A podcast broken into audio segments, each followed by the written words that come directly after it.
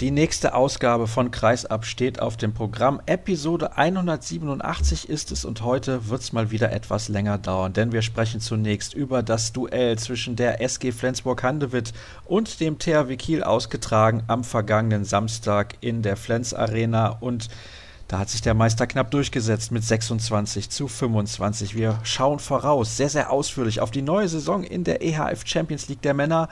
Und im Interview der Woche begrüße ich den Torhüter des Aufsteigers aus Bietigheim, Domenico Ebner. Aber zunächst sage ich Hallo an meinen Experten von Viasat aus Norwegen, Frode Scheier. Hallo Frode. Hallo Sascha, hallo. Du hast dieses Spiel mitkommentiert zwischen den beiden Top-Teams aus dem Norden. Wer war eigentlich vorher dein Favorit? Äh, Flensburg. Warum? Ich finde, die haben, die haben eine eingespielte Mannschaft. Man sagt, jetzt ist ein großer Umbruch, aber man, wenn man sieht, wer letztes Jahr gespielt haben, ist das Wanne, Gottfriedsson, Lauge, Glandorf und Swan auf die fünf Positionen da hinten. Gut, die sind neu aufkreist, aber die haben immer noch Zacharias, der hat auch angefangen. Und die haben zwei neue Torhüter. So, ich denke, die sind eingespielt, die haben auch ein bisschen mehr Selbstvertrauen, finde ich, durch diese Meisterschaft, die die gewonnen haben letztes Jahr. Und das kann man auch sehen auf Spielfeld, finde ich. Das ist irgendwie eine andere Ruhe. Ich finde auch, dass die irgendwie mehr variabel Angriffsspiel Spiel haben, dann was Kiel hat. Ich finde Kiel langsam, langweilig und zu statisch, nur in der Mitte. Oh, das ist aber sehr, sehr interessant, dass du das sagst. Ist das eine neue Sache, die dir bei Kiel aufgefallen ist oder fandest du, das war in den letzten Jahren auch schon so? Weil man häufig sagt, Kiel spielt keinen schönen Handball und sie haben auch keinen schönen Handball gespielt, als sie noch erfolgreich waren. Ja, aber da hatten die so viele mehr Weltklasse-Spieler, die die eigenen Tore dann machen könnte auch. Und die waren unglaublich stark in Gegenstoßphase. Die sind immer noch gut beim Gegenstoß, aber nicht so gut wie früher. Ich finde, jetzt es ist nur Außenübergänge, da haben die ein paar verschiedene Kombinationen, aber es ist nur Druckspiel in die Mitte. Die spielen ganz, ganz eng. Ich habe ein paar Sequenzen gesehen, da haben die fast nur auf 9 Meter. Also die ganze 6 Meter Linie ist 21 Meter, 7. Ne? Und da haben die fast nur auf 9 Meter da gespielt, sozusagen. Also die Hälfte von diesen Räumen. Und ich finde das über Jahre jetzt. Ich kommentiere Kiel ganz, ganz viel in Champions League und in der Bundesliga und es ist immer wieder dasselbe. Und wie auch gesagt, ich finde, es geht ein bisschen langsam. Klar, die haben auch gute Sachen, aber ich finde, wir sind zu statisch. Ich will nur Rückraum werfen. Fast kein Spiel für die Außen. Das einzige Positive, das ich jetzt finde, ist diese Zusammenarbeit mit Nilsson, Lukas Nilsson und Peckler. Das fand ich sehr gut im Spiel gegen Flensburg. Da haben wir letzte Woche, glaube ich, auch schon kurz drüber gesprochen hier in der Sendung oder vielleicht vor zwei Wochen. Nee, ich glaube, es war letzte Woche, dass sich Lukas Nielsen auf jeden Fall weiterentwickelt hat. Das konnte man schon mhm. im ersten Spiel der Saison sehen bei den Kielern. Was ich gerne von dir wissen würde, du hast gerade gesagt, sie spielen nur auf so einem kleinen, engen Raum. Fehlen denn dem THW die Spieler für ein anderes System im Rückraum? Kann man auch sagen. Ich sehe, es ist auch nicht so, dass Kiel immer jetzt Weltklasse-Spielern holen. Gut, es ist eine gute Verpflichtung mit Peklen natürlich, aber mit Dumjak, man kann sehen, dass er es nicht, wie er in 2013 war, wann er alles gewonnen hat mit Hamburg. Er hat ein bisschen von seinem Tempo Durchsetzvermögen verloren. Er wirft auch nicht so viel. Und die sind sehr, sehr abhängig von ihm. Und ich finde, die andere, Dissinger, Billig, Nilsson ist immer noch jung, ne? Und da muss man auch sehen, wie gut werden die. Ich finde, dass Nilsson sich gut entwickelt, ja klar. Aber auf die halbe Rechte, Weinhold, gut, er ist viel verletzt die letzten Jahre. Gute Spieler, wann er drauf ist. Wohin wollte man eigentlich nicht verlängern, glaube ich. Dann hat man Reinkind, der auf der Bank nur gesessen hat in Löwen. Es fehlt was bei Kiel und ich verstehe nicht diese Reise, dass die Meister werden dieses Jahr. Ich sehe nichts anders. Gut, die haben Jisha auf der Bank und die haben Shilagi da, aber gut, naja. Nein, ich bin, für mich ist Kiel kein Favorit, um Titel zu gewinnen. Das hat mich auch sehr gewundert, dass alle in Deutschland, also alle, die sich mit Handball beschäftigt haben, gesagt haben, nur weil sie nicht Champions League spielen und deswegen weniger Belastung, müssen sie automatisch deutscher Meister werden. Es gibt ja auch noch den SC Magdeburg, der ist auch nicht so schlecht. Also mein Tipp ist Löwen, Flensburg, Magdeburg. Die drei werden um 2, 3 ähm, kämpfen. Klar, also Kiel werden nicht viele Punkte verlieren. Aber für mich sind die drei stärker und auch Hannover mit Ortega ein Jahr noch. Kiel wird so wie letztes Jahr vielleicht um die Champions League Platz kämpfen. Top 3 vielleicht, aber mehr nicht. Berlin wird nicht so stark, wie viele denken. Ich glaube, die wird eine enttäuschende Saison haben. Und dasselbe denke ich mit Melsungen. Ja, also bei Berlin sind es natürlich aktuell auch sehr, sehr viele Verletzte. Das ist ein großes Problem. Ja. Aber lass uns noch ja. mal genauer sprechen über dieses Spiel zwischen ja. Flensburg und Kiel jetzt vom vergangenen Samstag. Was mir wieder aufgefallen ist bei den Kielern, ist diese Abwehrformation. Das ist, ich weiß gar nicht, wie ich das nennen soll, eine 4-2-Deckung, wo die beiden Halben extrem offensiv sind und dahinter Pekeler und Wiencheck müssen sehr, sehr viel Raum verteidigen. Das ist enorm schwer. Auch da haben wir letzte Woche schon drüber gesprochen. Du kannst das ja ein bisschen aus der Torhüter-Perspektive nochmal beschreiben. Du siehst dann da vor dir zwei große Abwehrmonster mit Wiencheck und Pekeler, aber ganz, ganz viel Platz. Das kann meiner Meinung nach gar nicht funktionieren. Nein, über Zeit wird das nicht gehen. Ein Spiel kannst du damit gewinnen. Aber man hat auch gesehen, dass ein Nachteil, die da bekommen haben, ist all diese zwei Minuten. Die hatten sechs oder sieben, Flensburg nur zwei. Die haben viel zu viel, wie du gesagt hast, Einzelaktionen in Abwehr mit großen Räumen und für eine Torhüter war das auch schwer im Spiel zu kommen, weil du kriegst nur sechs Meter Würfe und man hat auch gesehen, wann Flensburg verworfen haben, dann ist das von sechs Meter und dann kommt der Ball zurück oder auf die Linie. Da kann man auch keinen Gegenstoß laufen. Ne? Man braucht diese einfachen Fehler oder Rückraumwürfe, wenn man den Ball schnell holt und dann laufen kann. Man hat gesehen, Winczek war hier befordert einigermaßen, aber er ist einer von den besten Abwehrspieler in, in der Welt. Und ich denke, diese Barcelona 6-0 oder 2-4 oder 1-5 oder wie das war, das brauchen die viel Zeit, um das zu perfektionieren. Vor allem, wenn man eine 6-0 spielen kann mit Pekela und Winczek in der Mitte, da wundere ich mich, warum man so offensiv überhaupt agieren möchte. Ja, und das klappt vielleicht. Die haben ein paar leichte Spiele am Anfang dieser Saison gehabt, Kiel, und dann hat das irgendwie funktioniert. Aber wenn du gegen Lauke oder gegen Glandorf oder Gottfriedson, die drei von den Besten da eins gegen eins sind, dann hatten die ja, richtig große Probleme in Abwehr. Aber trotzdem finde ich, dass die haben das Spiel verloren in Angriff. Warum haben sie es deiner Meinung nach im Angriff verloren? Wie gesagt, es war am Anfang war okay. Da war 1-1 bis 5, 6, 7, 8, 8 oder so. Und dann hatte Kiel eine Phase, wo Flensburg ein paar Fehler, leichte Fehler gemacht haben. Da waren Kiel zwei Tore vorne, 10, 8. Und dann kam eine schlechte Phase, wo Duvniak Fehlpässe gemacht haben. Dann, ist, dann hat Flensburg plötzlich 4-0 gewonnen. Aber danach hat man gesehen, dass die richtig viele Probleme gehabt haben, die Flensburger Abwehr zu öffnen oder zu knacken. Das war, das war wie eine Mauer, und da hatten auch die Außen, die, die wenig Bälle, die die bekommen haben, Landin und Erkberg, die haben die einige, die fünf Bälle, die die gehabt oder bekommen haben auf Außen, haben die verworfen. Ne? Und ich fand, dass die war, wie gesagt, nur in der Mitte, nur in der Mitte, statisch, langsam und man hat Carlson nicht isolieren können oder Golla isolieren können. Man hat nur eine Flensburg-Abwehr, wo die zwei und zwei zusammen ganze Zeit waren. Und es war ganz einfach, dieser Kieler zu verteidigen. Die zweite Halbzeit, ich denke, die haben zwei Tore in 10 oder 15 Minuten. Und ich habe mich gewundert, warum kommt nicht Sadabetz rein, um ein bisschen mehr Tempo ins Spiel zu bringen? Warum steht er dann so lange mit Reinkin? Er macht zwei guten Tore und dann verwirft er drei. Warum ist er nicht in die erste Halbzeit gekommen? Wo ist Billig? Wo ist Dissinger? Dissinger, die letzte fünf Minuten der Abwehr, kommt rein, eiskalt, macht eine ganz, ganz dumme Zwei-Minuten-Foul. Okay, und dann hat auch hinter dieser super Abwehr wurde ich wieder Weltklasse, ne? Ah, da Tor. muss ich dich natürlich auch fragen. Du bist ja ehemaliger Torhüter. Also dein Landsmann Torbjörn Bergerud, der braucht, glaube ich, noch ein bisschen, weil er die Bundesliga nicht kennt. Buric kennt die Bundesliga jetzt zwei Jahre und der kommt zu diesem Verein und funktioniert sofort, hat auch die ersten Spiele alle sehr, sehr gut gehalten, ist ein fantastischer Torhüter. Ich bin ein bisschen überrascht, dass er so gut drauf ist, so schnell, der Bodisch, weil es ist eigentlich Weltklasse in alle Spiele. Zweite Halbzeit in Berlin war unglaublich, gegen Göppingen zu Hause unglaublich. Minden war er richtig gut, die letzten 20 Minuten, wann die das Spiel entschieden haben. Und jetzt war er wieder bärenstark. Bergerud braucht Zeit, er ist nur 25, er hat Dänemark gespielt ein Jahr oder zwei Jahre, er hat ein Jahr in Schweden gespielt.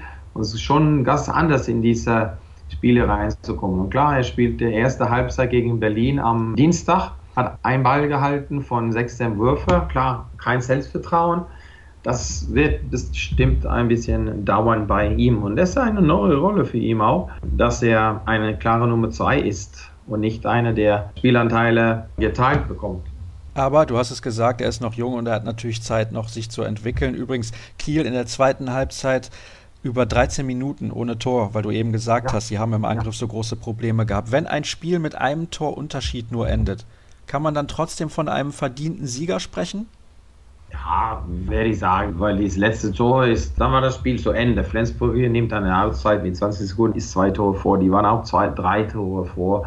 Ich fand eigentlich letzte 15 Minuten war das, ja, es war spannend, es war Temperatur, es war, es war gute Stimmung in der Halle, aber trotzdem fand ich, dass Flensburg, es war irgendwie leichter für die und die hatten Kontrolle, meine Meinung, die hatten Kontrolle.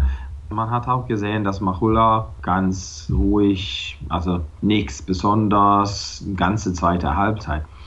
So, nein, ich, ich dachte schon, dass diese zwei Punkte, die holen Flensburg. Und die haben sie am Ende auch geholt. Deswegen stehen sie mit 8 zu 0 Punkten sehr, sehr weit vorne in der Tabelle. Außerdem ja noch die Rhein-Neckar-Löwen und der SC Magdeburg verlustpunktfrei. Eben hast du ja schon gesagt, was du glaubst, wo es hingeht für beide Mannschaften. Denkst du, Flensburg hat tatsächlich eine Chance, über die ganze Saison diese Leistung zu halten, die sie in den ersten Spielen jetzt auch gezeigt haben?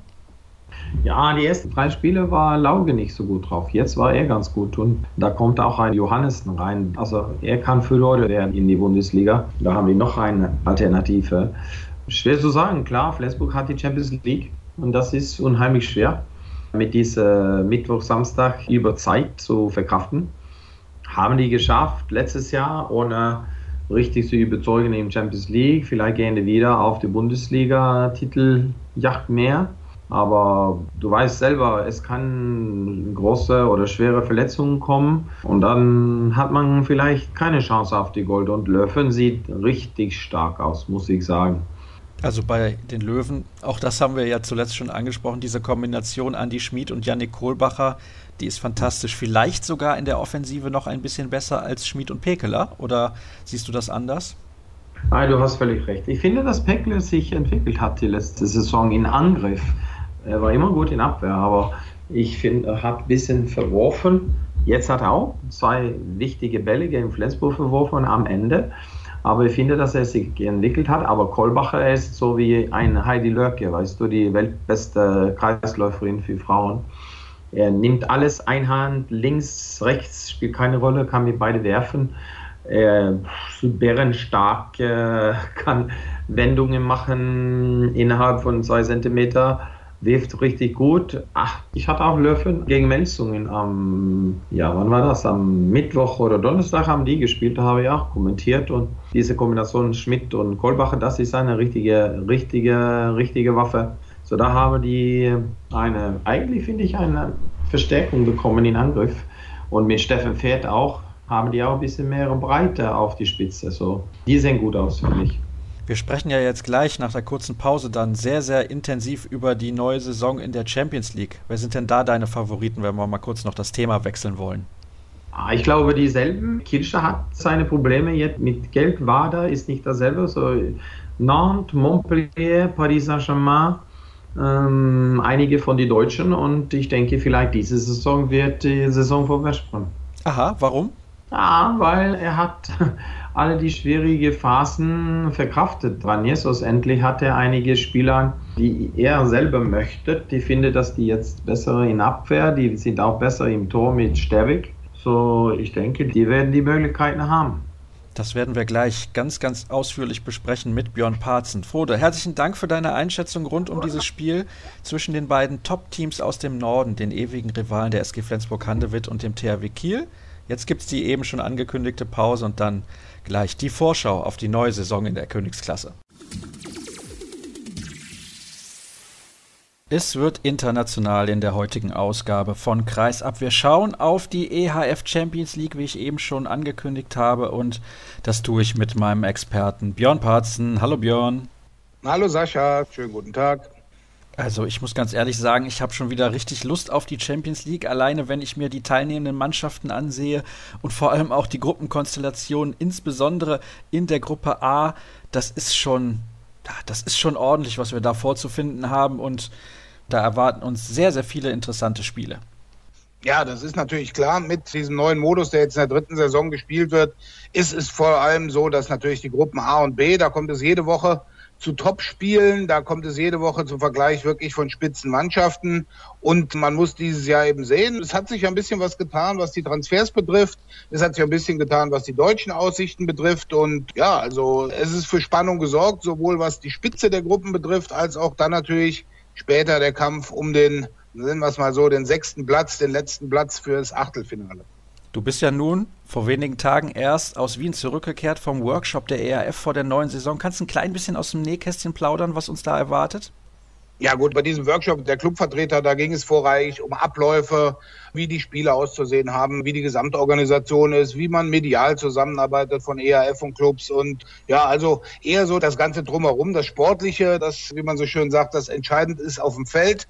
Das war da jetzt weniger das Thema, aber es ging eben auch darum, wie man jetzt diese Saison unter anderem auch sich vorbereitet auf das bereits zehnte Final Four Turnier in Köln, was am Ende der Saison ansteht und eben auch welche Maßnahmen und welche Schritte bis dahin auf dem Weg dann eben auch von Seiten der ERF getan werden. Ja, Wahnsinn, du hast es gerade angesprochen. Es ist bereits das zehnte Final Four dann in Köln und diese Veranstaltung hat sich sehr etabliert, wie ich finde. Ist eine super Veranstaltung eigentlich. Mein liebster Event im Handball. Du siehst die besten Spieler und die Wege sind kurz, also besser könnte es eigentlich nicht sein. Ja, und wenn man dann wirklich den Blick auf das Sportliche macht, in den letzten sieben Jahren gab es sieben verschiedene Sieger. Also wer irgendwie sagt, dass so eine Ära, so eine goldene Barcelona-Generation oder dass nur der THW oder nur deutsche Clubs gewinnen können, der liegt ja völlig falsch. Also spannender war es noch nie. Und es gibt den schönen Satz, wenn man nach Köln kommt und es dorthin geschafft hat, dann kann wirklich alles passieren. Weil diesen Satz, den haben schon die Vertreter aus Flensburg, Skopje und Kielce gesagt. Und ja, ich gebe dir vollkommen recht, 20.000 Zuschauer, Top-Spieler, Top-Event wirklich, das ist das Nonplusultra im Handball. Dann schauen wir jetzt mal etwas genauer auf die Gruppeneinteilung. In der Gruppe A haben wir Wada mit dabei, Kielce, Barcelona, Meschkow Brest, Vesprem, den Titelverteidiger Montpellier, Christian Start aus Schweden und die Rhein-Neckar-Löwen. In dieser Gruppe befinden sich die drei letzten Sieger, nämlich Wada, Kielce und Montpellier, dazu noch Vesprem und die Löwen, mein lieber Schwan. Ja, auf jeden Fall. Und Barcelona natürlich nicht zu vergessen. Ja. Ich denke, wenn man sich das so anschaut, weil speziell diese Gruppe sieht, ich glaube, ausgerechnet die drei letzten Sieger, vielleicht mit Ausnahme ein bisschen von Montpellier, werden da nicht so ganz um den Gruppensieg mitkämpfen können, aus den unterschiedlichsten Gründen. Montpellier war natürlich die Überraschungsmannschaft der vergangenen Saison, hat einen wichtigen Spieler verloren mit Ludovic Fabregas, ihrem Kreisläufer und Abwehrchef, aber die sollte man immer auf dem Zettel haben. Ganz anders sieht es natürlich aus bei Vardar Skopje. Die haben einen Großteil der Mannschaft verloren. Ich nenne jetzt mal nur Apat Sterbik oder äh, Luka Zindric. Und ausgerechnet drei wichtige Spieler sind bei denen jetzt langfristig verletzungsmäßig ausgefallen.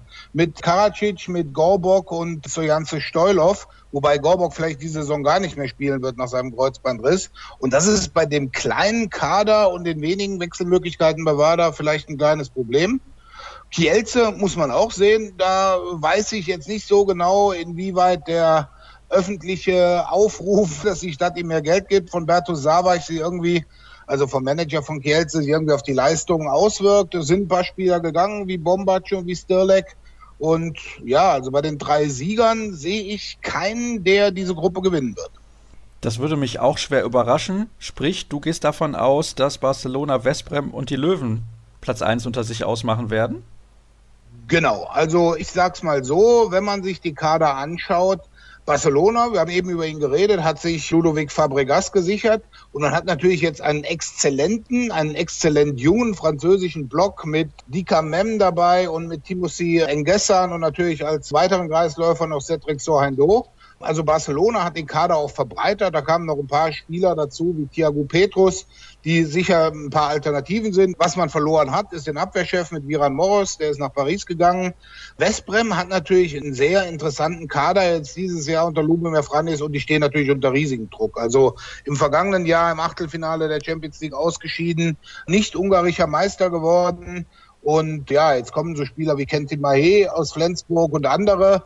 Und natürlich Arpad Sterbig im Tor. Und mit diesen Voraussetzungen ist Westbrem für mich in dieser Gruppe der Favorit auf den ersten Platz. Die Löwen, das ist immer eine interessante Sache. Also wenn man sich die Aussagen der Löwen anschaut, sagt man, dieses Jahr wollen wir in der Champions League richtig Gas geben. Man hat es so gelegt, dass man seine Heimspiele alle in der SAP Arena machen kann. Deswegen vielleicht ist der Fokus der Löwen noch dieses Jahr ein bisschen mehr darauf gerichtet, nachdem man in den vergangenen Jahren ja eher auf die, auf die nationalen Wettbewerbe, also Liga und Pokal geschielt hat, dass man dieses Jahr wirklich sagt, komm, lass uns mal, wenn wir uns richtig zusammenreißen, können wir es vielleicht sogar bis Köln schaffen. Das ist eben spannend, wie dieser, wie dieser Fokus bei den Löwen gelegt wird. Und wenn man den vierten dann noch sieht, den man um die erste Position, dann ist bei mir so ein bisschen Montpellier noch dabei. Aber wie gesagt, eigentlich Kampf zwischen Westbrem Barcelona um den ersten Platz und die Löwen mit ein bisschen Glück und dem richtigen Fokus können sie auch eingreifen.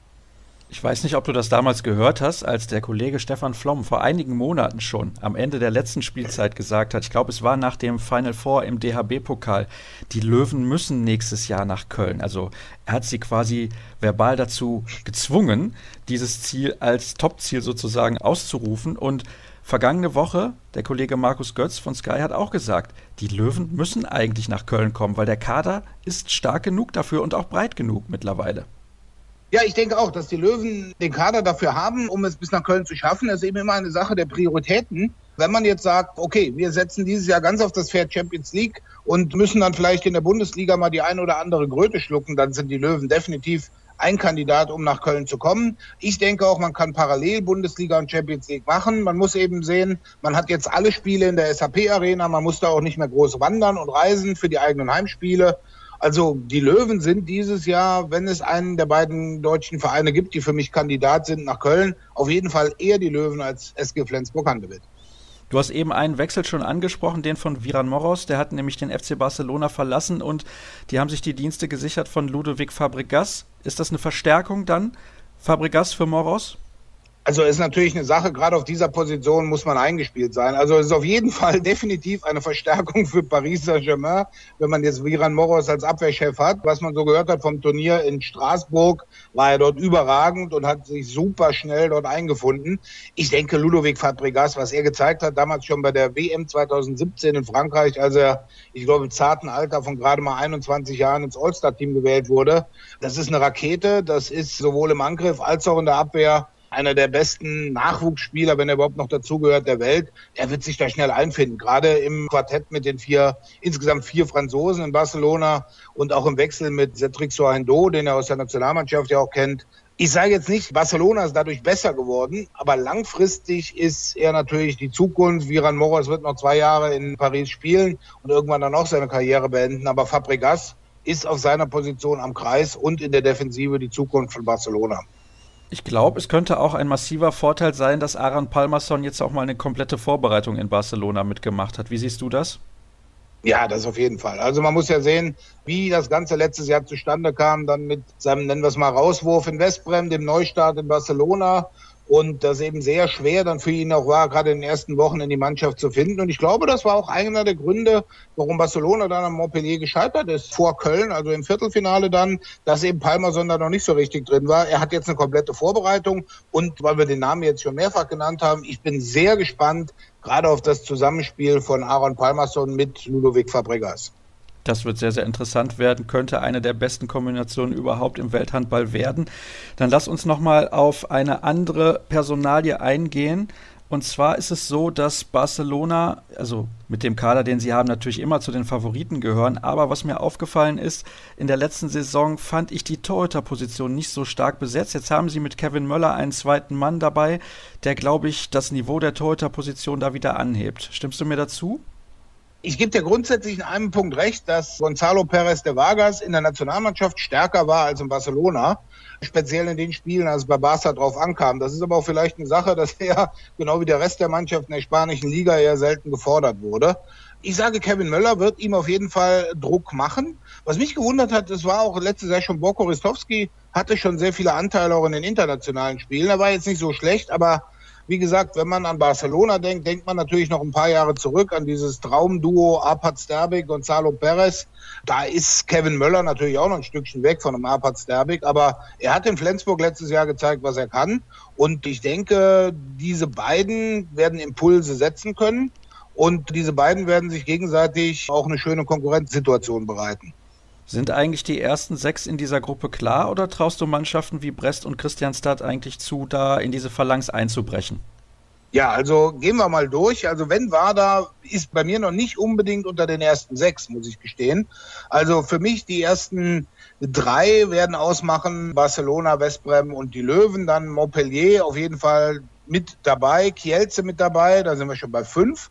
So, und dann sage ich mal, das war das Skopje mit Mechkov Brest um den sechsten Platz dort kämpfen wird, angesichts der Personalsituation, die sie in Wada haben und angesichts eines wirklich tollen Schachzugs, den Mechkov Brest gemacht hat, nämlich diesen ewig knorrigen alten Sowjettrainer, so alt ist er eigentlich noch gar nicht, Sergei Bebechko, sich von ihm mal zu trennen und mal ein bisschen frisches Blut da reinzubringen mit Manuel Cardenas. Und Cardenas hat immer gezeigt, wo er war. Er hat die Mannschaften gut aufgebaut und Mechkov hat eine interessante Mannschaft und ich glaube, Mechkov Brest hat an einem guten Tag die Chance, Wada zu Hause zu schlagen. Und wie gesagt, wenn Wada jetzt wirklich ohne Stoilov, ohne Karacic und ohne, speziell ohne Gorbok da auftreten muss, dann werden sie Probleme bekommen, weil nur Christopanz im Angriff und eben eine starke Abwehr, das reicht da nicht. Also ich sag mal, der Platz 6 ist umkämpft zwischen Wada und Brest.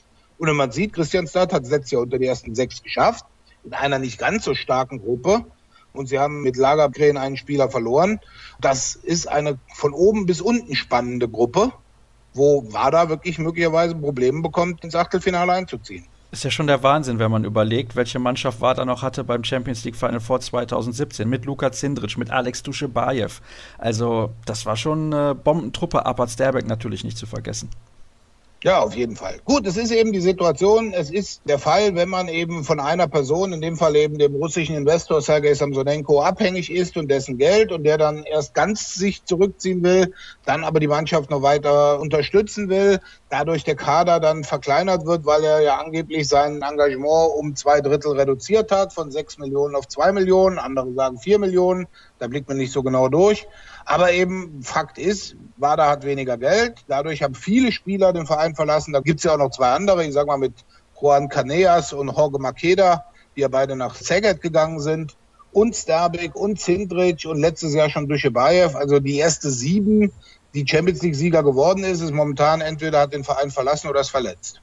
Das ist kein gutes Zeichen für die kommende Spielzeit. Ich habe gelesen, ich weiß nicht, ob du das auch gelesen hast, es gibt einen anderen Investor, der eventuell den Verein kaufen möchte. Ja, das habe ich auch gehört. Also was Samsonenko ja gesagt hat, ist, als er angekündigt hat, dass er sich ganz zurückzieht, er will selber noch den Verein damit unterstützen, einen neuen Investor zu suchen und er übergibt den Verein, den er quasi vom Boden aufgekauft hat oder übernommen hat, er übergibt den Verein schuldenfrei. Dazu gehört eben die Halle, die er dem Verein geschenkt hat, das dazugehörige, nennen wir es mal Luxushotel oder ziemlich Top-Hotel, was quasi an dieser Halle dran gebaut ist. All das soll ja dann in dem Besitz des Vereins auch bleiben. Und ja, ich weiß nicht, wie viele Investoren es in Mazedonien gibt, aber in Russland gibt es mit Sicherheit noch ein, zwei, die vielleicht noch ein paar Rubel über haben. Übernachtest du eigentlich auch immer in diesem Luxushotel, wenn du in Skopje bist? Ich habe einmal da übernachtet, nämlich als ich beim Finalturnier der Seha-Liga in diesem Frühjahr dort war und sonst auch über anders. Ich sag mal, die Hotelpreise in Skopje sind übersichtlich. Also wir reden da nicht über deutsche Preise, Preise in Paris, London oder New York. Da sind alle Hotels sind gut und das Hotel Russia hat eben den Vorteil, man ist in 35 Sekunden in der Halle. Es lässt sich aushalten in dem Hotel. Auf jeden Fall, das auf jeden Fall, ja. Gut.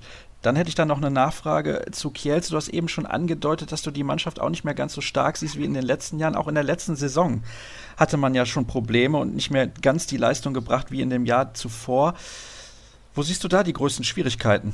Deren Bombatsch ist nicht mehr da, beispielsweise. Der ist mitten in der Vorbereitung zurückgegangen zu Pick Saget. Das kam schon sehr überraschend. Ja, das kam eben sehr überraschend. Und es waren einige Sachen, die eben da aufhorchen lassen, wie eben speziell dann, man steckt ja nicht drin, inwieweit Bertus Savas, also der Manager, Hauptsponsor und quasi auch Clubbesitzer, wie sehr er eben finanzielle Probleme in seiner Firma hat. Er hat immer gesagt, er ist der Arbeitgeber von 1800 Menschen in Kielce und das ist erstmal wichtiger als einen Handballverein zu unterstützen. Mit so Aussagen macht man natürlich Druck auf die Stadt, das ist schon klar. Aber ich weiß es auch nicht, ob es da so eine Abwanderungsbewegung geben wird. Man muss sich einfach mal schauen. Also Slavomir Schmal und Karol Bielecki haben aufgehört. Manuel Stirlek ist nach Westbrem gegangen. Darko Djukic, ein serbischer Außen, der eigentlich als Supertalent nach Kielce kam, dort auch ein bisschen aufgedrumpft hat aber dann nicht mehr so Fuß fassen konnte, ist zu Mechkov Rest gegangen. Also den halte ich für einen sehr starken. Und ansonsten vom Kader, Luka Zindrich natürlich der überragende Spieler bei Wada in der vergangenen Saison und fürs Tor eben Wladimir Čupara, ein Serber, der jetzt für ein Jahr dann eben auch den Posten übernehmen soll, den Andy Wolf dann 2019 bekommt. Und ja, die Mannschaft hat letztes Jahr sehr schwankende Leistungen gezeigt. Also sie haben Kiel einmal richtig überrollt, haben dann aber auch fast schon bangen müssen um den Achtelfinaleinzug waren in Polen sehr souverän, aber in der Champions League hat es dann auch nicht so geklappt. Also sie hatten sich ja schon ein bisschen mehr ausgerechnet als diese Klatsche im Viertelfinal Hinspiel schon zu Hause gegen PSG.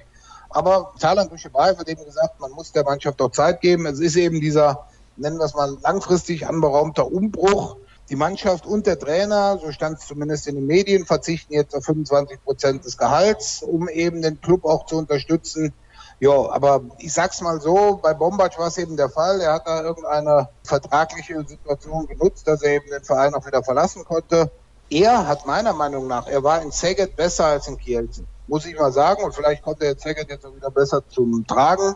Also er war ja auch häufiger verletzt und war nicht dabei. Konnte mich Kielce sowieso nie so richtig überzeugen.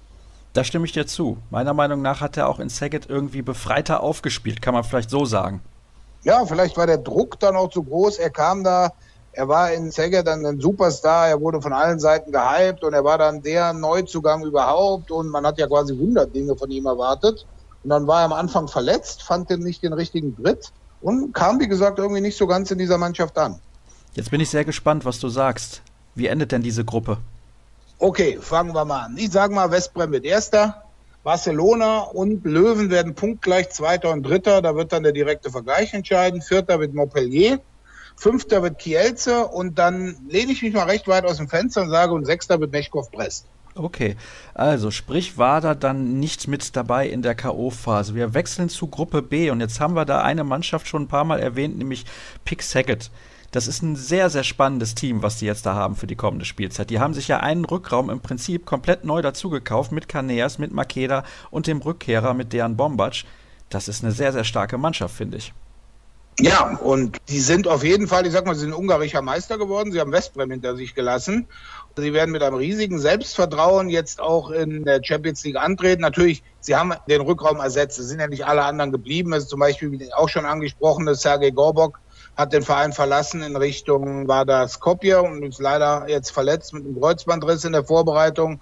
Aber Szeged ist für mich auf jeden Fall wieder ein Viertelfinalkandidat.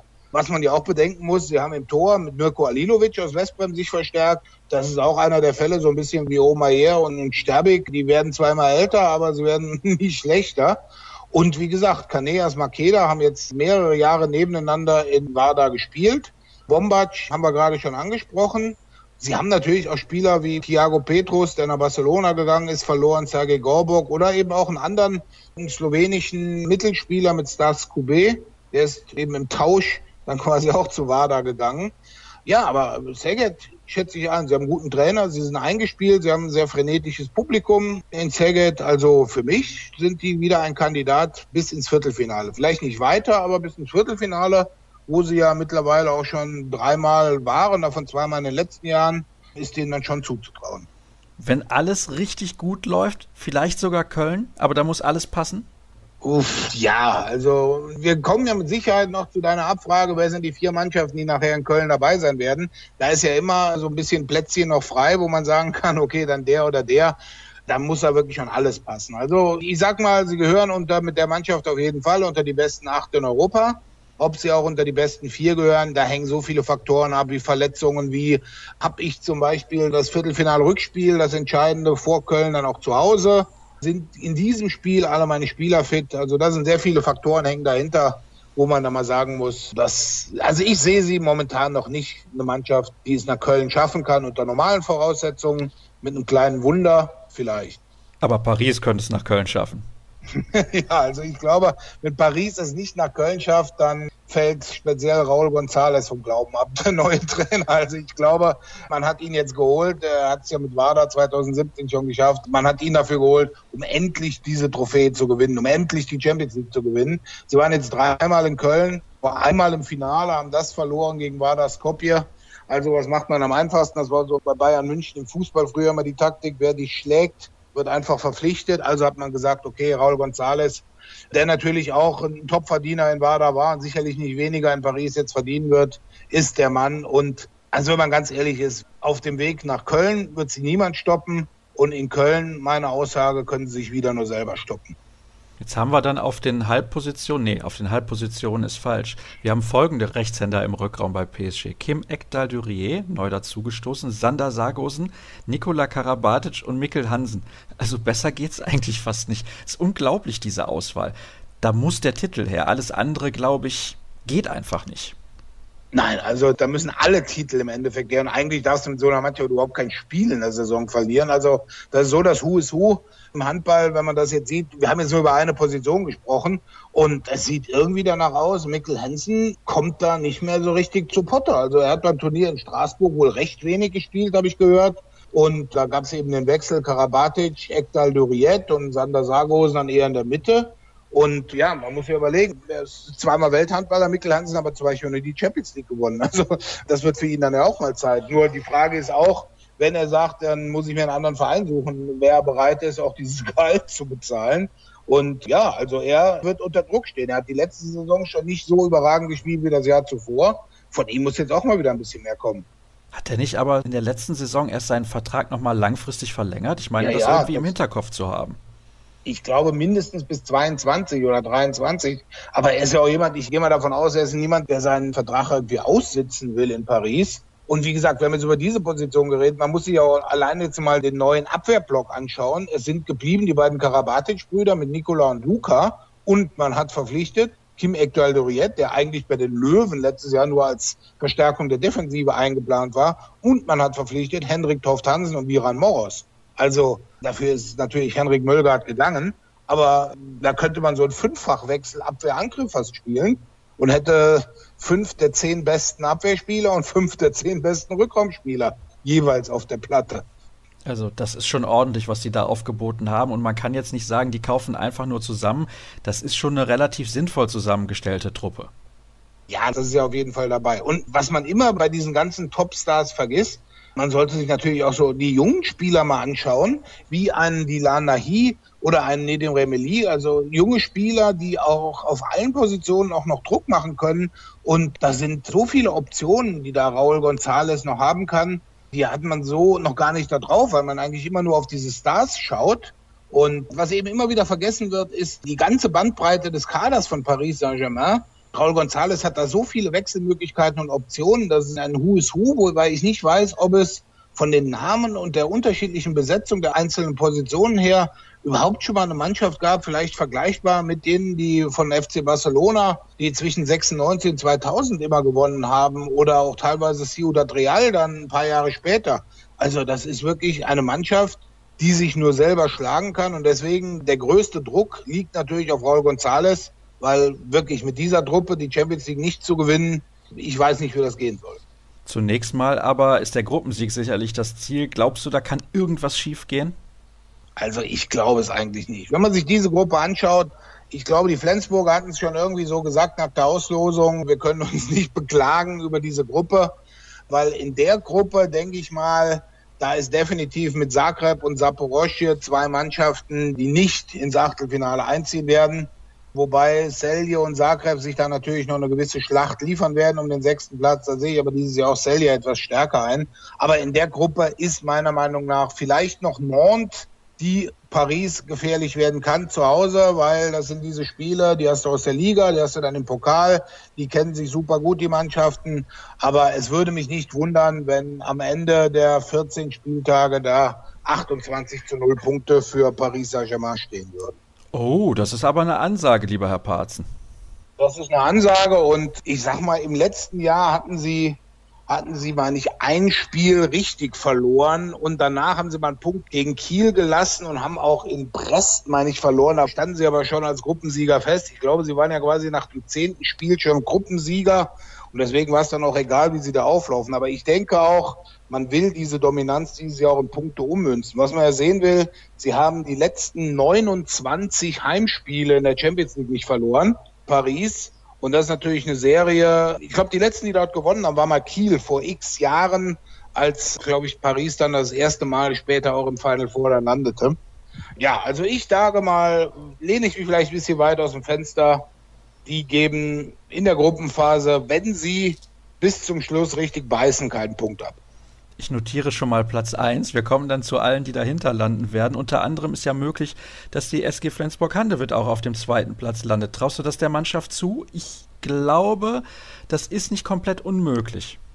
Nein, also es ist mal so, man muss natürlich erstmal sehen, die Veränderungen im Kader, die sind natürlich schon heftig, gerade die Torwartposition doppelt neu besetzt, zwei gegangen, am Kreis neue Spieler, Mahe weg, es ist nicht unmöglich, weil wenn man sich die Gruppe mal genauer anschaut, sind da Mannschaften, die liegen alle so ungefähr auf einer Linie, nämlich mit Pick Saget, mit Flensburg-Handewitt und mit Nord. Leicht dahinter vielleicht Xern, wo ja unter anderem die beiden ehemaligen Flensburger Anders Eggert und Thomas Mogensen jetzt auflaufen. Also ich sehe es, um dann schon so ein bisschen die Tabelle zu gehen. Wenn du deine Heimspiele gewinnst gegen Saget und gegen ähm, gegen Nantes und auswärts vielleicht noch irgendeinen einen oder anderen Punkt holst, weil ich sag mal, gegen Zagreb, Saporosche und Celje wird Flensburg hoffentlich keine Punkte lassen. Dann hast du eine gute Chance, Zweiter zu werden. Also das ist deutlich einfacher in der Gruppe Zweiter zu werden als in Gruppe A. Und wie gesagt, Szeged, Flensburg und Nantes sehe ich da auf einer, auf einer Linie. Natürlich bei Nantes Dominik Klein nicht mehr dabei. Dafür ist Valero Rivera Junior wieder zurück nach Nantes, nachdem er zwischendurch in Barcelona war der kennt den Verein auch. Also Nantes ist meiner Meinung nach nicht schlechter als in der letzten Saison. Wobei ich dann auch wieder sage, man muss sehen, ob sie wieder ein Kandidat fürs Final Four sind. Man muss ja ehrlicherweise auch so sehen, sie hatten da ja auch ein bisschen Glück mit den Abschlussplatzierungen und mit ihren Gegnern, die sie dann im Achtel- und Viertelfinale haben. Das wussten sie auch selber. Das wird in dieser Saison definitiv anders sein, wenn wir uns die andere Gruppe anschauen. Also da wird man schon im ersten K.O.-Rundenspiel beziehungsweise im ersten K.O.-Rundenduell, so muss es ja richtig heißen, auf einen starken Gegner treffen. Höchstwahrscheinlich. Also ja, es ist relativ offen hinter PSG und dann haben wir ein paar Vereine, die ein bisschen abfallen. Die hast du auch schon genannt, Zagreb, Saporoschje und Celje. Da streiten sich dann drei Mannschaften um den einen Platz, der dann noch dazu berechtigt, in die K.O.-Phase einzuziehen. Was glaubst du, wer wird sich da am Ende durchsetzen? Du hast eben schon angedeutet, Celje könnte es werden. Also Celje könnte es werden. Die haben, die haben so eine ganz junge Mannschaft. Das ist eben das Problem. Wie viel internationale Erfahrung hat diese Mannschaft? Bei denen, die sind ja so ein bisschen Durchlauferhitzer und das Gleiche gilt ja auch für Zagreb. Viele junge Talente, die dann mit 20, 21 Jahren den Verein verlassen. Dieses Jahr Selje natürlich, Laka ist weg und Mavkocek ist weg. Aber man muss ja natürlich auch sehen, bei Zagreb sind die ganzen, die Allstars sind jetzt raus. Also Igor Vori, die beiden Valcic-Brüder sind nicht mehr dabei. Und dann haben sie natürlich mit Pavlovic, der nach Melsung gegangen ist, den Top-Shooter des letzten Jahres verloren. Es kamen einige Spieler wieder zurück, aber ich glaube, bei denen ist es jetzt wieder so, der Magier sitzt auf der Bank mit Lino Cerva. Man muss mal sehen, was er aus dieser Mannschaft herauskitzeln kann. Also ich sag's mal so, Motor Saporoschia endet auf acht und in den beiden Duellen Zagreb gegen Celje entscheidet sich der Verein, der im Achtelfinale weiterkommt. Und das Lustige war, es war in den letzten Jahren immer. Sie haben beide meistens in einer Gruppe gespielt und genau in diesem Duell hat sich immer entschieden, wer dann weiterkam. Also es war dann immer Zagreb oder Celje. Vielleicht Zagreb dieses Jahr, vielleicht eine kleine Zahl einzuflechten. Zagreb spielt jetzt seine 25. Champions League Saison. In 26 Jahren waren sie nur einmal nicht dabei. Celje und Westbrem spielen die 24. Also das ist ja auch schon ein Zeichen dafür, dass sie national eben unantastbar sind und auch in der Champions League eben noch immer mit dabei waren und auch Zagreb zumindest in früheren Zeiten auch immer mit vorne dabei war. Gibt es eine Mannschaft, die jedes Jahr mit dabei gewesen ist? Ich könnte mir vorstellen, eventuell Barcelona. Nein, es ist wirklich, der Rekordhalter ist Zagreb mit 25, dahinter Celje und Westbrem mit 24. Und dann ist es nicht weit weg, dann kommen Barcelona, Kiel und Montpellier sind dann auch nicht so weit weg, wobei Kiel ja in diesem Jahr nach 15 Jahren nochmal im EAF Cup antreten muss. Und da mit Sicherheit einer der ganz, ganz großen Favoriten auf den Titel. Wer wird Zweiter, Dritter und Vierter in dieser Gruppe? Okay, legen wir uns fest, Paris wird Erster, dann sage ich, Saget wird Zweiter, Flensburg Dritter und Nantes Vierter. Dann bleibt Platz 5 noch für Skjern. Und wir schauen eben kurz noch in die Gruppen C und D. Dort sind dabei in Gruppe C Metalurg Skopje, Bering Brösilkeburg aus Dänemark, Sporting aus Portugal, Besiktas, dann haben wir noch Schewkowski Medvedi aus Russland und Tatran Preschow aus der Slowakei und in Gruppe D Wisła Plock aus Polen, Adema Leon, Elverum Handball aus Norwegen, Wakatun, der Schweizer Meister, Dynamo Bukarest und aus Finnland. Riemay Cox, also das ist wirklich sensationell, dass die es mal in die Champions League geschafft haben. Ja, wenn man es ehrlich betrachtet, erstens, sie haben sich das verdient. Sie haben die letzten zwei Jahre in der Champions League Quali immer schon, sie haben es nicht geschafft, aber sie waren letztes Jahr dann auch erstmals in der ERF Cup Gruppenphase. Und wenn man es etwas gehässig betrachtet, wenn man die 28 Mannschaften sich anschaut, die in dieser Jahr in der Champions League spielen, davon waren 25 im vergangenen Jahr dabei, der Schweizer Meister hat sich geändert von Schaffhausen nach Thun. Im dänischen Handball hat sich geändert, dass Aalborg nicht dabei ist und Bieringbro dafür dabei ist. Und der einzige Nationenwechsel, den es de facto gab, war Deutschland zu Finnland. Das heißt also, wenn man es etwas gehässig betrachtet, haben die Cox den Platz vom THW Kiel beziehungsweise von Füchsen Berlin eingenommen, weil Deutschland ja nur noch zwei Plätze hat. Und das ist dann schon etwas, etwas lustig auch zu sehen. Aber wie gesagt, dieser finnische Club, Sie haben sich international entwickelt und man ist dann eben auch für das internationale Flair und nicht so falsch, wenn da auch mal ein anderes Land mit den Cox dabei ist. Sie werden keine Rolle spielen in Gruppe D, aber für die, denke ich mal, ist das eine, wie man so schön sagt, once in a lifetime experience, einmal in dieser Champions League mit dabei zu sein. Du bist ja nun einer der Handball-Groundhopper schlechthin. Hast du denn schon mal Handball in Finnland gesehen? Nee, leider auch noch nicht. Nicht in Riemen. Ich weiß auch gar nicht, ob sie jetzt in Riemen spielen. Da musste irgendwie die andere Halle war ein bisschen klein. Nee, da war ich leider noch nicht. Also ähm, ich habe es im Fernsehen mal gesehen, ein ERF Cup Spiel. Ich glaube letztes Jahr Magdeburg spielte gegen sie. Das habe ich mir auf ERF TV mal angeschaut. Aber nein, bei den Cox selber war ich noch nicht. Ja, dann wird's Zeit. ja, möglicherweise ja. Vielleicht etablieren sie sich ja auch in der Champions League. Sie haben einen litauischen Trainer, haben da ganz gute Kontakte auch nach Weißrussland und Russland. Dann spielen auch mal aus diesen Ländern ein paar Spieler mit. Das sind also nicht nur Finnen. Aber wie gesagt, also ich glaube, selbst in dieser Gruppe, man weiß nicht, was mit Dynamo Bukarest passiert. Böse Zungen haben behauptet, denen geht schon zum Saisonstart das Geld ein bisschen aus. Aber die beiden Mannschaften kämpfen dann um die Plätze 5 und 6 in Gruppe D. Wenn ich an finnischen Handball denke, muss ich immer an Michael Kellmann denken und an seinen legendären Schlagwurf. Ja, auf jeden Fall. Also wenn ich richtig informiert bin, ist er auch noch der Nationaltrainer in Finnland und er macht auch sehr viel in der Nachwuchsarbeit, aber das war dann eben sowas wie in Weißrussland Sergei Rutenka. Sie hatten einen Weltstar und der trägt die ganze Bürde, den Handball dann in seinem Land auch nach vorne zu bringen. Was macht eigentlich der? Sergei Rutenka ist mittlerweile Geschäftsführer und Investor einer Firma in Weißrussland. Ich weiß nicht genau, ich glaube, im Bereich Recycling ist er da aktiv und er ist Vizepräsident des Weißrussischen Handballverbands. Ah, ich wollte sagen, er macht Import-Export, wäre ja der Klassiker. Ne? Ja, Import-Export, nein, nein, also er war auch immer, man hat ihn vielleicht in Deutschland mal ein bisschen verkannt, Sergei Rudenka ist ein sehr cleveres Kerlchen, er hat sein Geld auch immer schon in Investitionen in seiner Heimat in Weißrussland angelegt und er hat irgendwie ein Patent gekauft, was, er hat es mir mal versucht zu erklären, er durfte aber noch nicht so viel sagen, weil zu dem Zeitpunkt war war er da noch nicht genau der Geschäftsführer. Es geht um irgendwelche Recyclingprodukte und Stromgewinnung aus, aus recyceltem irgendwas in Weißrussland. Und damit hat er wohl als Investor und als Geschäftsführer eine richtige Marktlücke. Man musste mal nachhören, was aus dieser Sache geworden ist. Also Import, Export, Autos und ähnliche Sachen, das ist man nicht sein Ding. Gut, alles klar, hätten wir das auch geklärt. In Gruppe C finde ich übrigens sehr interessant Sporting ja mit dabei. Der portugiesische Handball macht sich. Jetzt bei der U20-Europameisterschaft in Slowenien in diesem Sommer sind die Portugiesen auf Platz 4 ins Ziel gekommen. Sicherlich ein großer Erfolg und die Nationalmannschaft wird auch langsam aber sicher immer besser. Spätestens, wenn dann 24 Mannschaften an der EM teilnehmen werden, glaube ich, werden sie mit dabei sein. Traust du denen zu, da auf Platz 2 ins Ziel zu kommen? Denn Metalux Skopje hat ja schon anscheinend wieder mal Finanzprobleme. Philipp Kosmanowski, der in der nächsten Saison dann in Magdeburg spielt, scheint da seinen Vertrag jetzt aufgelöst zu haben und sucht sich gerade einen neuen Club. Also ich sag mal, Metalog ist da auch, ich weiß nicht, ich sag mal, vielleicht ist es noch WADA zu verdanken. Also ich sehe diese Spielzeit die letzte an, wo Mazedonien auch zwei Startplätze in der Champions League hat. Bei Metalog, die reißen schon in der Seha-Liga nichts und da sind ja andere Konkurrenten dann dabei. Also in dieser Gruppe muss ich sagen, gibt es für mich nur einen großen Favoriten, Bjerring Brosilkeborg. Die sind eigentlich in Dänemark recht stark. Die haben eine sehr solide aufgebaute Mannschaft. Und dann natürlich Sporting Lissabon. Da gebe ich dir recht. Bei Sporting ist es so und dann auch beim FC Porto. Die haben sich wirklich gut entwickelt in den letzten Jahren. Die haben einige Nationalspieler dabei. Und deswegen, also auch wenn man sich die Gruppe so ein bisschen anschaut, Cherowski Medvedi ist noch ein Schatten seiner früheren Jahre. Da spielen jetzt wieder ein paar russische Talente, aber die werden mit dem Einzug in die Playoffs, wo ja die ersten beiden aus Gruppen C und D zusammenkommen, nichts zu tun haben. Also ich denke, das wird ein Rennen zwischen Bering-Silkeborg und Sporting Lissabon, wobei auch Besiktas Istanbul als Ziel angegeben hat, das Achtelfinale.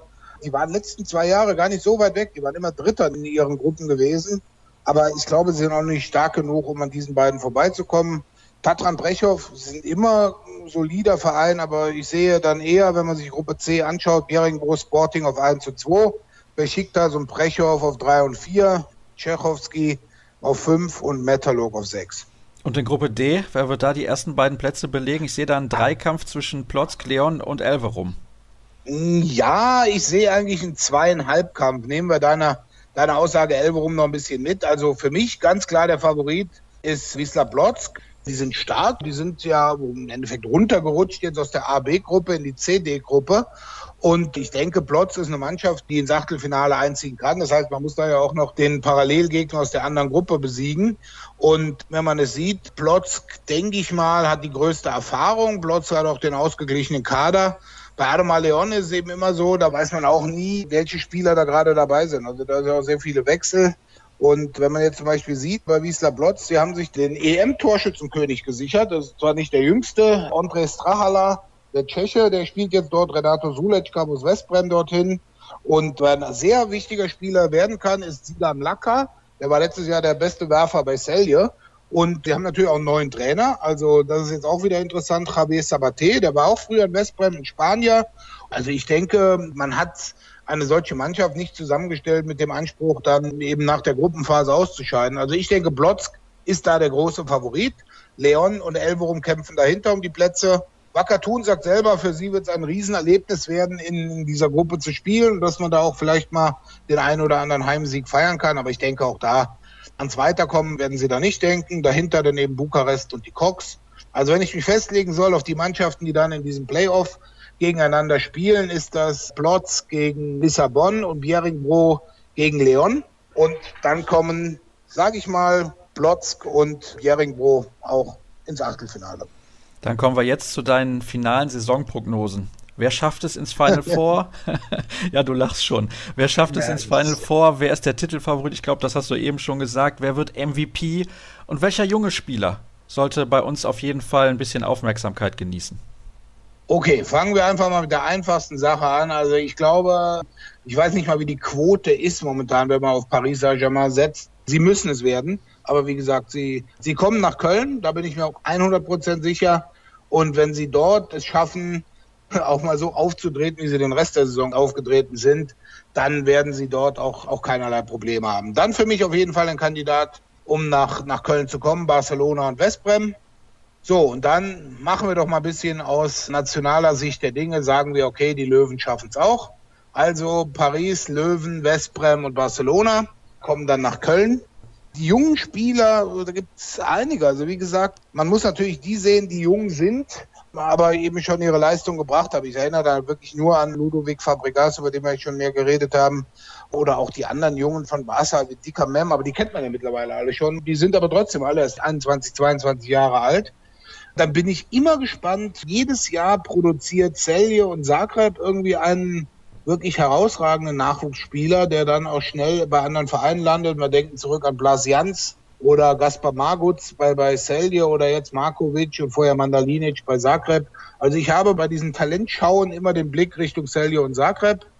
Der MVP, im letzten Jahr hatten wir das, was ich sehr interessant fand, was auch die absolut richtige Entscheidung der Jury war, mit Diego Simonet, erstmals ein Nicht-Europäer als MVP. Er hat Montpellier gemeinsam mit Fabregas und anderen dann zum Titel geworfen in Köln.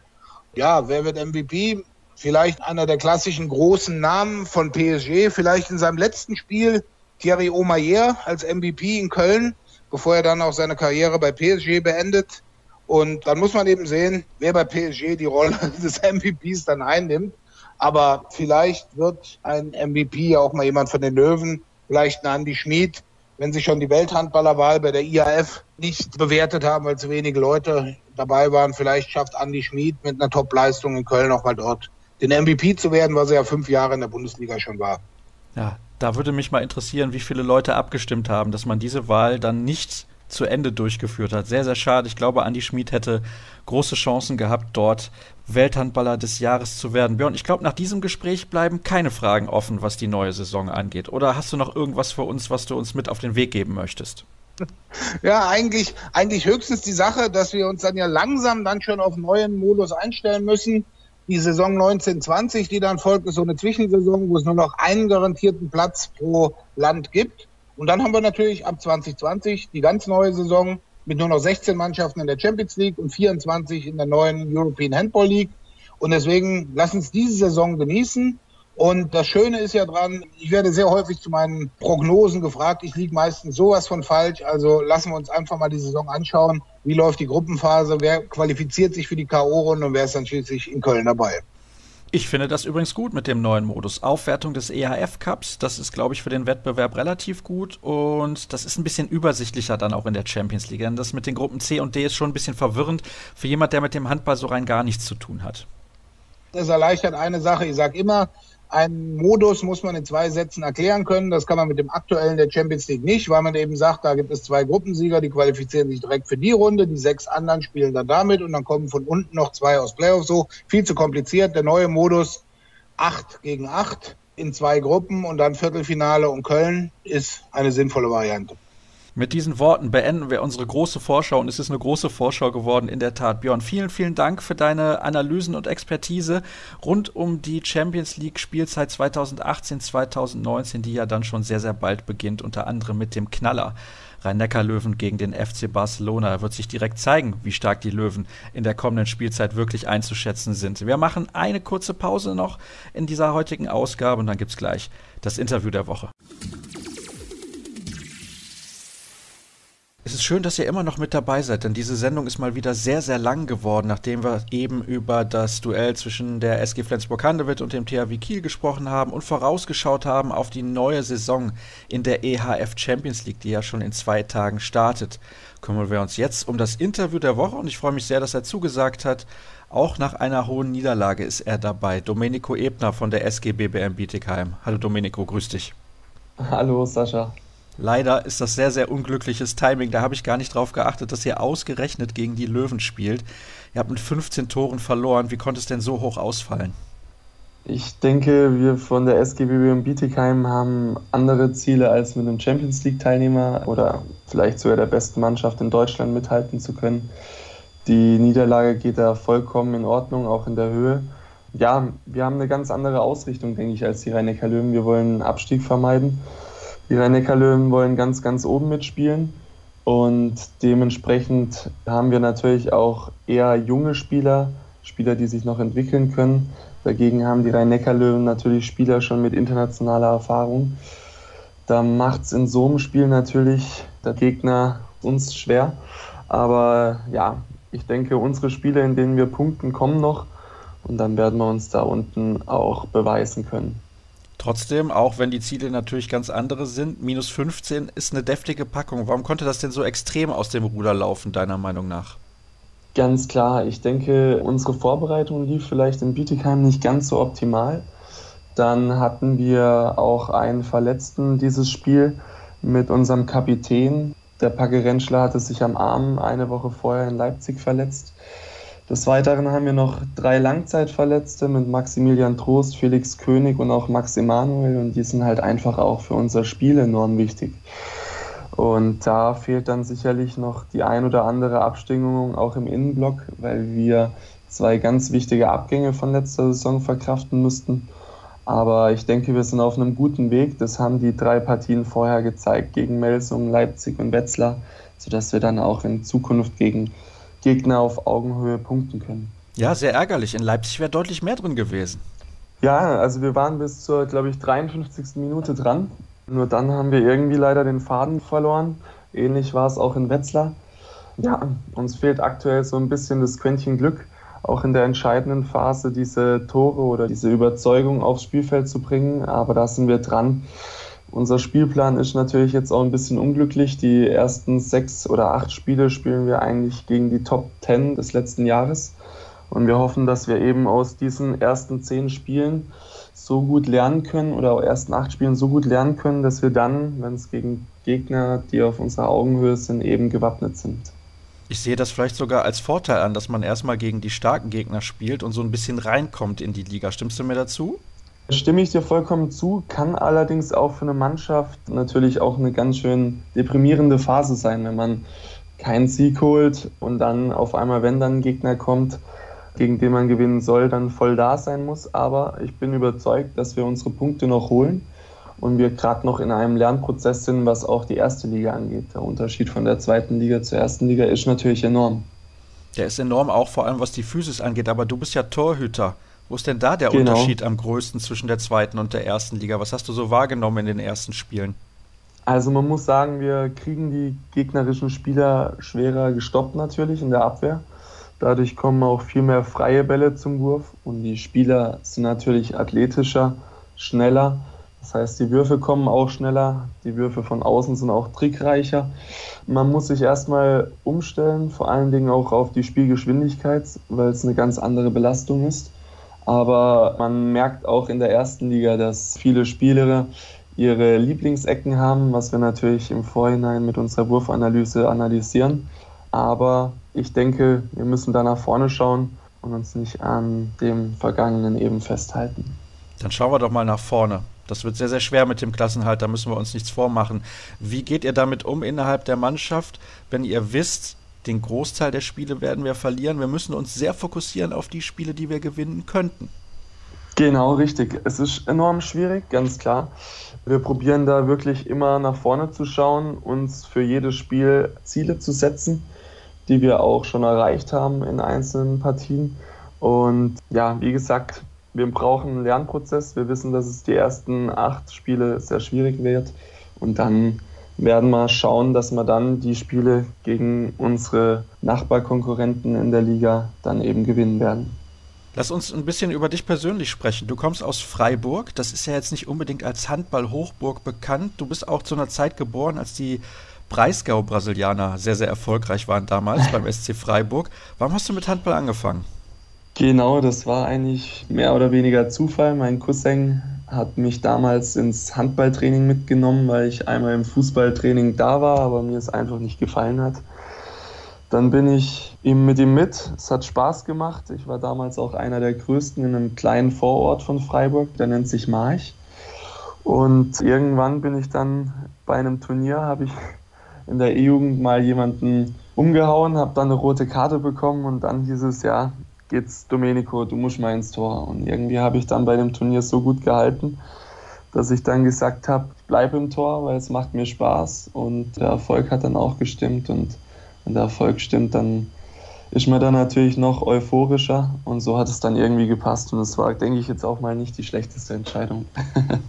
Allerdings, denn du bist mittlerweile Nationaltorwart, aber darüber sprechen wir gleich. Für dich ging es relativ schnell jetzt in den letzten Jahren. Du hast bei der SG Köndringen-Tenningen gespielt, in der dritten Liga sind die beheimatet, wenn ich es richtig im Kopf habe. Fünf Jahre warst du dort aktiv. Genau.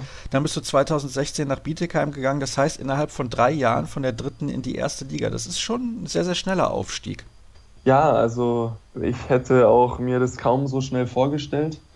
Man muss natürlich auch sagen, man hat in meiner Karriere jetzt auch viel Glück gehabt. Wenn ich da an meine Teninger Zeit zurückdenke, nach einem halben Jahr verletzt sich mein Torhüterkollege am Mittelfuß, fällt dann ein halbes Jahr aus. Dann hat der Trainer gesagt, er schenkt mir das Vertrauen.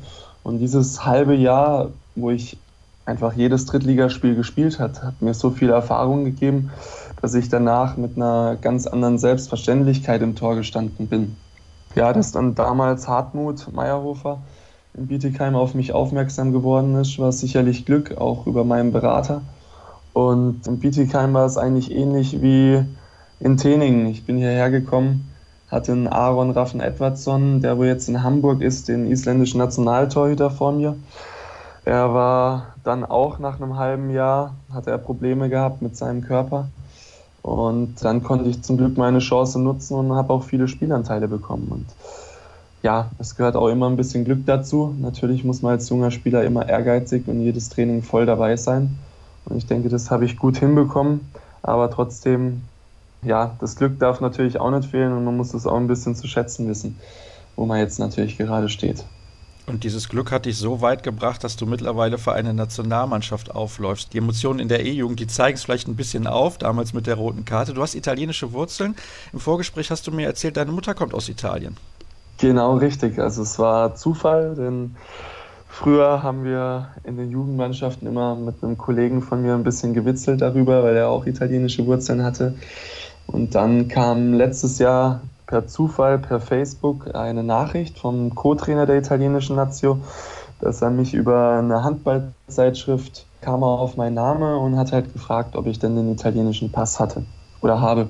Und dann wusste ich, dass ja meine Mutter italienisch ist und sie hat mich damals beim italienischen Konsulat auch angemeldet. Deswegen hatte ich den italienischen Pass, ja, hatte ich einfach und war sozusagen mit zwei Staatsbürgerschaften ausgestattet. Und dann war natürlich die Frage, soll ich die Chance wahren, für die italienische zu spielen oder eben für die deutsche?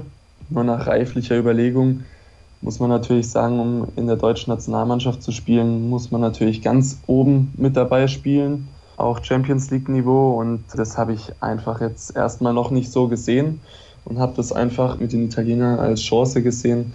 Nicht nur eine menschliche Erfahrung, sondern auch einfach eine sportliche Erfahrung, denn der Handball in Italien ist sicherlich jetzt nicht Europaspitze, sondern ist eher gerade im Aufbau und man spielt halt trotzdem in Qualifikation gegen große Nationen. Also wir sind jetzt auch für die EM 2020 spielen wir gegen Ungarn, Russland und Slowakei da könnte auch was drin sein. Aber ja, ich denke, der Hauptaspekt war einfach die Erfahrung international und auch menschlich mit anderen Leuten wieder zu kommunizieren. Und es ist halt auch einfach für mich so ein bisschen Lebensqualität, hier auch mal im Bietigheim wieder rauszukommen, in Italien andere Leute kennenzulernen und handballerisch ja sowieso. Jetzt hast du gerade gesagt, mit anderen Leuten kommunizieren. Wie hat dich denn der Co-Trainer der Nationalmannschaft kontaktiert? In welcher Sprache? Hast du das alles auf Englisch geregelt mit ihm oder wie lief das ab? Genau, zum Glück gibt es in Südtirol natürlich auch viele deutschsprachige Menschen. Er hatte mich damals über Facebook mit Deutsch angesprochen. Äh, es können auch überraschend viele in der italienischen Nationalmannschaft Deutsch, eben weil auch eine Handballhochburg ist Südtirol. Wobei mittlerweile man auch sagen muss, dass die italienischen Spieler aus ganz Europa auch kommen. Die spielen in vielen verschiedenen Ländern und daher ist die Hauptkommunikation eigentlich über Englisch. Okay, das ist sehr, sehr interessant, denn wie du mir erzählt hast, auch vor der Aufzeichnung, dein Italienisch, das ist noch ein bisschen rudimentär. Da könnte es noch besser laufen. Genau, richtig. Also mein Italienisch lässt noch zu wünschen übrig. Allerdings habe ich mir fest vorgenommen, jetzt demnächst mal einen Italienischkurs zu machen, um da auch einfach die Kommunikation untereinander zu fördern. Nationalhymne geht aber schon? Natürlich, das okay. ist Ganz klar. Wie war das denn dann bei deinem Länderspieldebüt? Wie viele Leute waren da in der Halle? Wo war das überhaupt? Gegen wen habt ihr gespielt? Und wie hast du das Ganze so empfunden? Es war mein erstes Länderspiel in Griechenland. Da waren nicht viele Zuschauer da. Das war eigentlich nur ein Testspiel oder eine Vorbereitung auf die Qualifikation. Es ist einfach ein ganz anderer Handball, als in Deutschland gespielt wird. Ich glaube auch mit allgemeinen Nationalmannschaft auch international wird ein anderer Handball gespielt als in Deutschland. In Deutschland ist das sehr athletisch und auch körperlich und technisch basiert. In Italien denkt man eher dann mal, der spielt Handball, okay.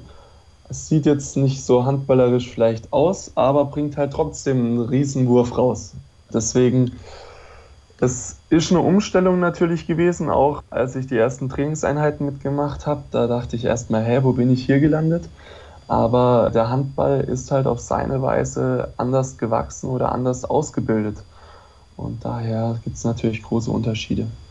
Hast du denn schon ein Länderspiel in Italien absolviert? Hatte ich auch schon, genau. Wir hatten im Januar die Qualifikation zur WM 2019. War natürlich ein absolutes Highlight. Heimspiel, dann gegen Ungarn, Ukraine und Färöer Inseln zu spielen. Und dann hatten wir auch ein Wahnsinnserfolg, in dem wir die Ukrainer geschlagen hatten mit einem Tor. Und da ist die Halle ja ausgeflippt. Also es war der Wahnsinn. Das ist in Italien, glaube ich, eh nochmal ein bisschen was anderes. Wenn da eine Mannschaft oder eine Nationalmannschaft Erfolg hat, dann sind die ganz euphorisch. Und das habe ich damals auch zu spüren bekommen und es war einfach phänomenal. Der Handball in Italien scheint ein wenig im Aufwind zu sein, denn der VfL Gummersbach, der war ja auch in diesem Sommer bei einem Trainingslager in der Toskana. Wie sind so die Rahmenbedingungen dort? Muss da noch viel getan werden, damit man sich vielleicht mal irgendwann, ich sag mal jetzt nicht für die nächste Europameisterschaft, aber vielleicht für die danach oder danach dann qualifizieren kann? Oder ist das völlig utopisch?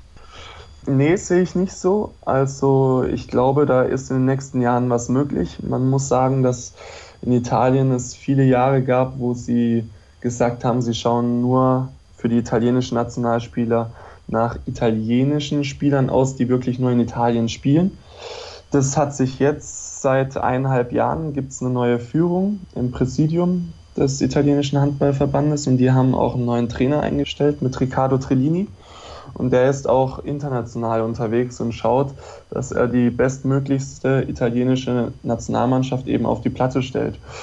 Und man muss auch sagen, was auch gerade in der Jugend gemacht wird, das ist super. Also es gab jetzt auch schon viele junge Spieler, die bei uns in der A-Nationalmannschaft mittrainiert haben und mitgespielt haben.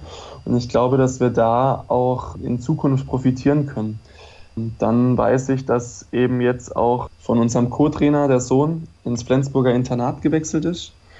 Und von dem her, da gibt es schon so einige Talente, auf die wir hoffen können in Zukunft. Das hört sich doch relativ gut an. Und dann sehen wir dich dann spätestens bei der EM 2024, die ja zufälligerweise in Deutschland stattfindet, im Tor der Italiener. Schön wär's, genau. Also, das wäre natürlich ein Traum. Woran hapert es denn am meisten? Ich denke, die Körpergröße und auch das Spielerische. Viele Spieler sind in Europa eher in den zweiten Ligen oder in den, ja, in den ersten Ligen, aber nicht so qualitativ hochwertigen Ligen. Also es spielt kaum einer in der französischen ersten oder deutschen ersten Liga, sondern das sind dann eher die zweite Liga von Frankreich, wobei die auch nicht so schlecht ist. Und da gilt es halt jetzt einfach, die Spieler auch eben in deutsche oder zu Erstligisten zu bringen, um die dann auch qualitativ weiterzubringen. Dass die Italiener sehr motiviert sind, die, die ich kenne, auch von der Nazio ist ganz klar. Aber ich glaube, dass die Italiener handballtechnisch noch ein bisschen verscholten sind, weil sie einfach noch, ja, noch nie bei einer EM, WM aufgetaucht sind. Ich kann mich da nur an ein Interview von Janik Kohlbacher bei DKB Handball Bundesliga auf Facebook erinnern. Da hat er gesagt, Italien, von denen habe ich ja handballtechnisch noch nie was gehört, weil sie, glaube ich, um 2000 rum mal eine EM ausgetragen haben. Und er dann gesagt hat, er wusste von Italien gar nicht, dass die überhaupt eine Handballnationalmannschaft haben. Aber ja, so müssen wir halt langsam ein bisschen Aufbauarbeit leisten. Denn ich denke, eben Italien hat Potenzial in den nächsten Jahren. Ja, tatsächlich. Das war 1998 in Bozen und Meran wurde damals gespielt und das war die letzte EM, die im Mai ausgetragen wurde. Das war natürlich dann wunderbares Ambiente, schönes Wetter in Südtirol damals, behaupte ich zumindest mal und genau, eine richtig. Bronzemedaille für die deutsche Nationalmannschaft. Lange, lange ist es her. Ja, vielleicht schließt sich der Kreis so ein klein wenig. Das wäre natürlich eine tolle Geschichte, wenn das irgendwann klappt mit einer Qualifikation für die Europameisterschaft. Das Teilnehmerfeld der WM soll auch vergrößert werden. Das würde natürlich auch die Chancen auf eine Qualifikation Qualifikation vergrößern. Es war sehr, sehr interessant, mit dir über dieses Thema zu sprechen, denn das ist ein Thema, das hatten wir tatsächlich hier im Podcast noch nie. Wir hatten mal Annika Niederwieser zu Gast, die bei den Tussis aus Metzingen aktiv ist. Die kommt ja auch aus Südtirol, italienische Nationalspielerin, aber die ist eben dort geboren, also nochmal ein ganz anderer Weg dort in die Nationalmannschaft und ja, sehr, sehr spannend und interessant. Ich bin schon gespannt, ob es dann was wird irgendwann mit einer erfolgreichen Qualifikation. Das werden wir definitiv verfolgen. Ich wünsche euch natürlich sehr, sehr viel Erfolg bei eurem Kampf um den Klassenerhalt, auch wenn es schwer wird, Domenico. Und wir sind durch mit der heutigen Ausgabe, die mal wieder sehr lang geworden ist. Danke für eure Geduld und ihr wisst ja, alle weiteren Informationen gibt es bei facebook.com slash kreisab, bei Twitter at kreisab.de und bei Instagram findet ihr uns auch unter dem Hashtag kreisab. Das war's für diese Ausgabe in in einer Woche hören wir uns dann wieder. Macht's gut, bis dann. Tschüss.